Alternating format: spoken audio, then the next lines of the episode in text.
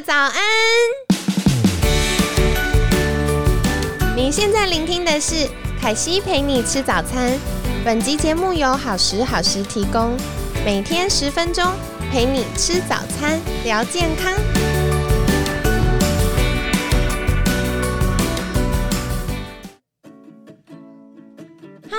欢迎来到凯西陪你吃早餐，我是你的健康管理师凯西。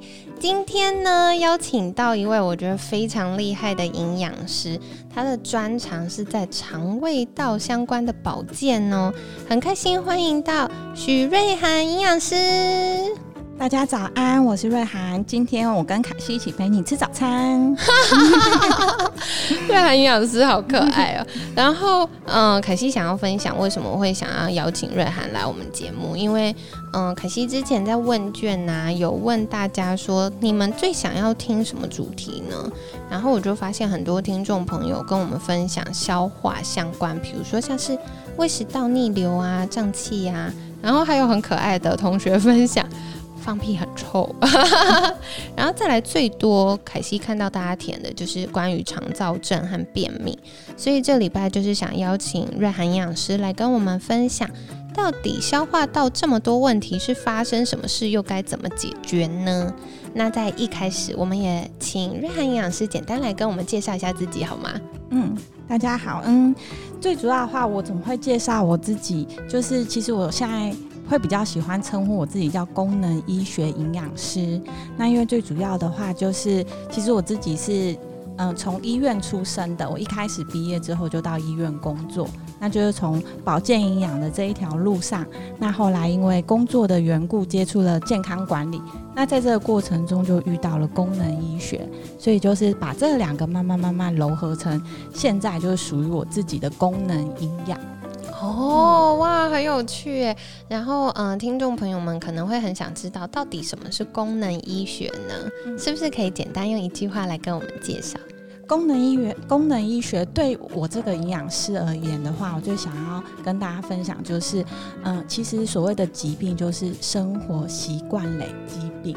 哦，哇，好有趣的名字哦！生活习惯累积病，对，就我们每个人为什么会生病，我们都不是突然就生病，我们一定是在生活的过程中，可能一些饮食，可能一些压力，可能是一些生活习惯，我们其实都知道自己并不是过得很健康。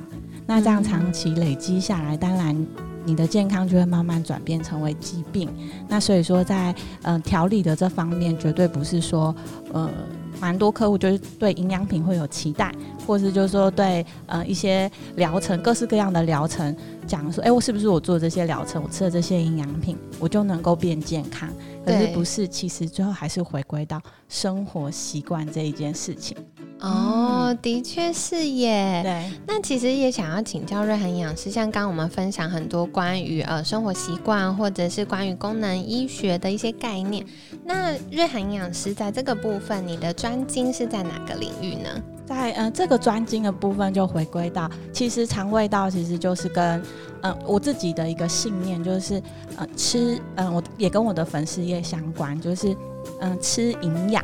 那我会把吃这件东西放在很前面，就是因为，嗯，很多人就会觉得我现在要吃各式各样的饮食，哦，各例如地中海饮食啊，那或者是所谓的生酮饮食啊，甚至是各式各样觉得对自己身体好的东西，但是我们却忽略了就是吃这件事情，我们有没有好好的用很好的心态，或者是很正确的方式去吃这一些食物，而不是只是单纯的把这些食物，甚至是营养品。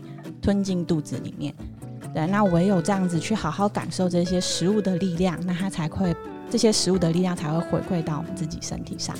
哦，谢谢。那其实凯西也很想要请教瑞涵营养师，我们一般营养师在服务客户的时候，最常会遇到大家关于肠胃相关的迷思是什么呢？嗯，最主要的迷思，我跟大家分享一个，我就觉得很多人常常会以为。嗯，我天天有上厕所就没有便秘这件事情。哎，不是吗？大家都会觉得，嗯，我有每天便便就很健康啊。哦，我常常会遇到学生跟我说，如果我没有用软便剂，我就会一个礼拜不上厕所。所以他觉得有用软便剂就代表我有便便就很健康，这是不对的吗？这是不对，非常不对。嗯，为什么呢？为什么呢？其实排便的部分，我们最主要还是要看说，嗯，我排便的时间到底有没有固定。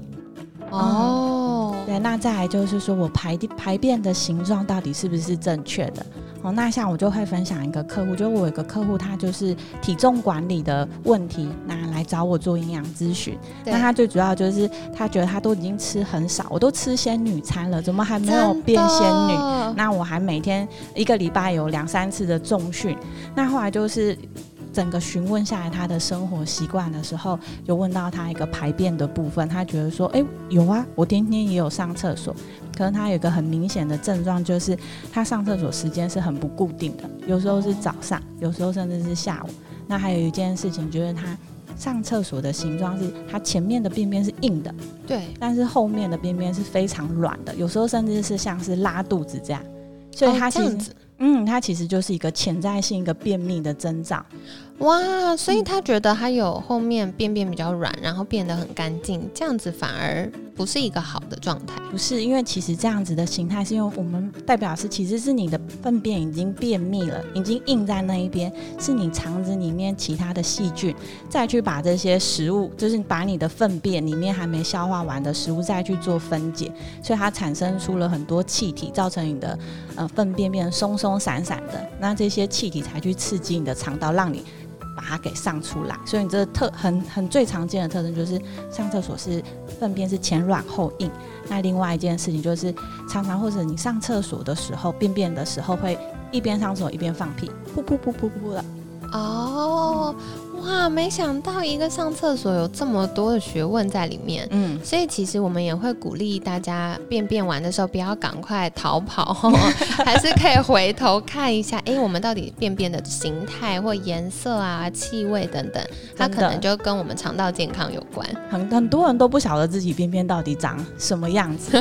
那至于说真的真健康的便便的话，它最主要一个特征就是它是很完整的一整条。那它最也要，它也最主要是够够粗，对。有些人觉得，然后最主要是很多人上完厕所说，哎，上出来一整条很漂亮，可是我一冲水之后，整个便便就散掉。其实这个就是也是一个不健康的粪便。正常的粪便是你冲水的时候水也是干净的。哦，哇，大家那个明天上厕所的时候，或今天晚上上厕所的时候，可以稍微留意一下哈。好啊，那所以，呃，关于这位客户那时候，瑞涵营养师协助他怎么样的改善呢？其实调整的时候，嗯，我跟大家分享，我觉得在目前营养咨询的时候，最喜欢跟大家分享就是圆形食物，就是你吃东西，那其中一个长得圆圆的，不是，没有什么，你知道它原本长什么？对，没有加工，没有加工。然后在这个里面的话，我最喜欢就是分享，其实现代的人对于白饭都有恐惧症。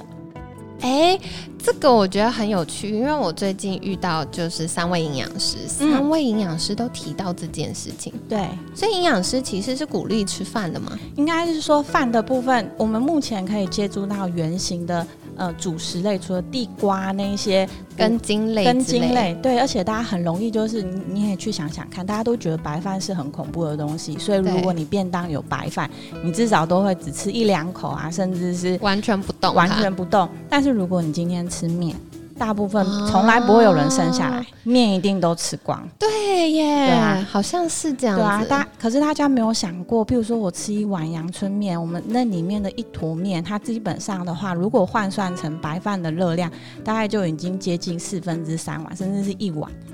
嗯，所以而且我们正常吃饭的时候，你可能都会有配其他的配菜，有肉啊，有菜。可是我们吃面的时候，通常都很简单，就只有一碗面。对，就走对啊，所以你就只有单纯的碳水化合物。所以其实对我们血糖的波动，甚至后续就是也更容易囤积成脂肪。其实聊到这个很好玩，因为嗯，凯西一开始教健康管理课程，有一年我自己就觉得有趣，想要知道血糖波动的状况。然后呢，我印象好深，我那一整天测血糖，每十五分钟测一次。然后 很勇敢，我有看到你的表情。对，所以像那个我们血糖试纸啊，它一盒大概五十张嘛，我那天测了四十四张。是然后呢，最有趣的是我中餐就学一般我学生拍照来的状况一起吃，我就吃了一碗小干面，是然后配一个馄饨汤。是，那身为就是有一点点专业知识的教练，我就觉得啊，这样不行，我还是要吃一点蛋白质平衡一下。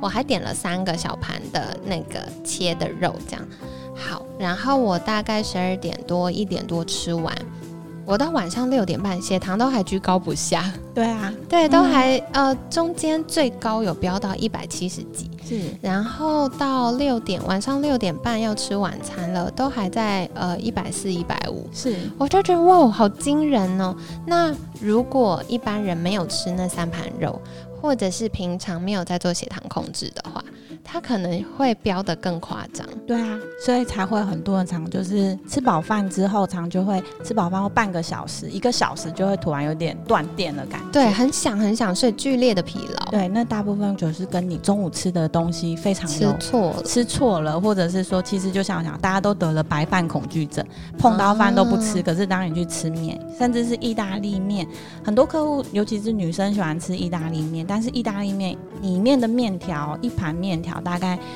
等于换算成白饭的热量，大概就一碗多了。哇可是大家都不会觉得很害怕，而且里面也没有任何的蔬菜，只有一点点。对，所以说我觉得，而且最主要的是，白饭它其实本身也有纤维在。哦，嗯所以又回到跟肠道健康有关，。圆形的食物它其实是一个半圆形的食物，所以说比起你要健康管理或饮食控制的话，我觉得白饭这个东西大家不要惧怕它，而且是更需要的是好好好享受它。哦，嗯了解。所以像呃瑞涵以一位营养师，你平常会照顾自己肠胃健康，除了多吃原形食物，然后呃留意食饮食的多样化，就是各种食物、各种颜色都要吃到之外，还会特别留意某些特别的食材，不要空腹吃啊。对。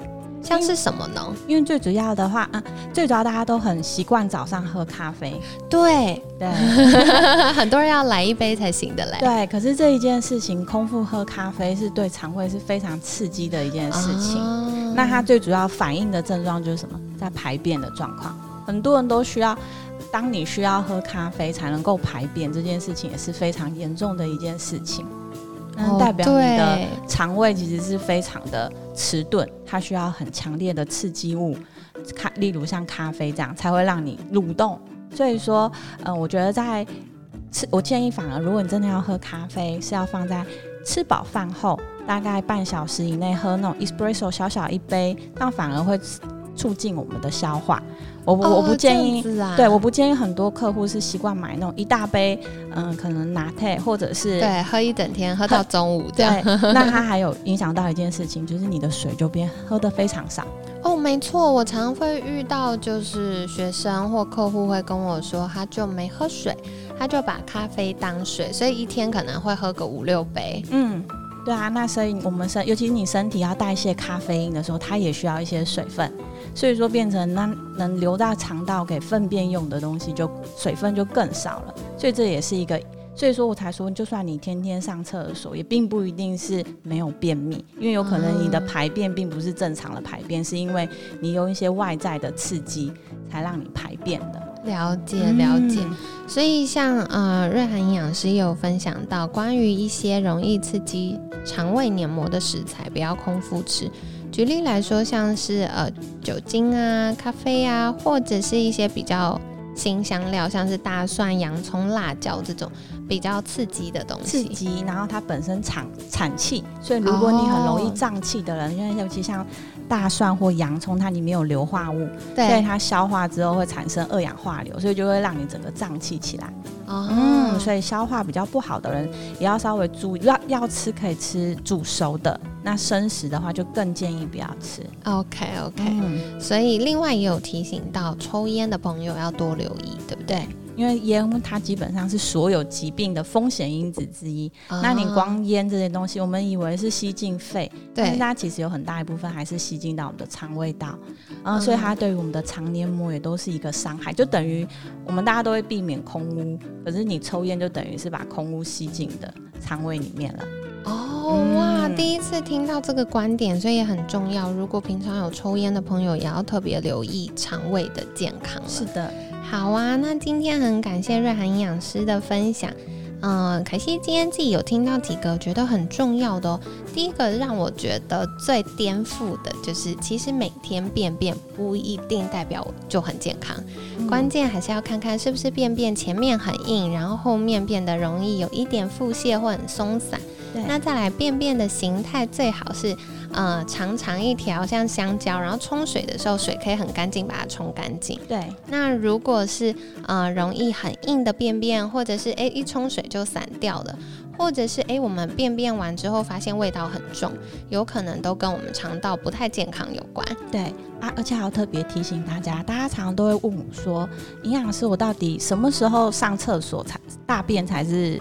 健呃正常的，对。其实如果以中医的观点，我们早最主要是早上是走大肠经。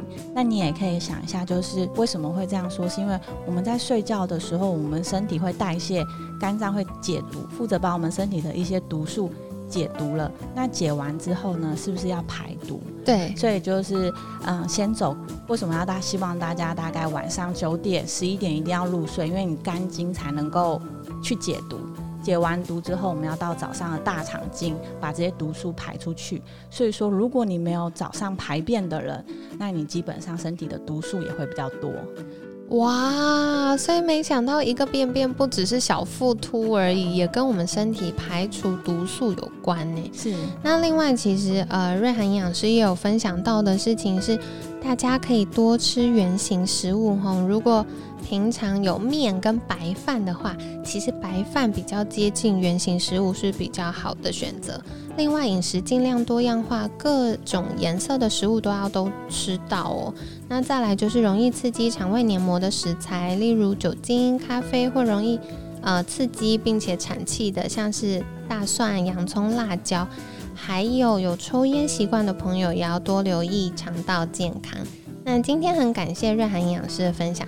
最后，是不是请瑞涵营养师跟我们介绍，如果大家想获得更多这种健康资讯，可以到哪里找到你呢？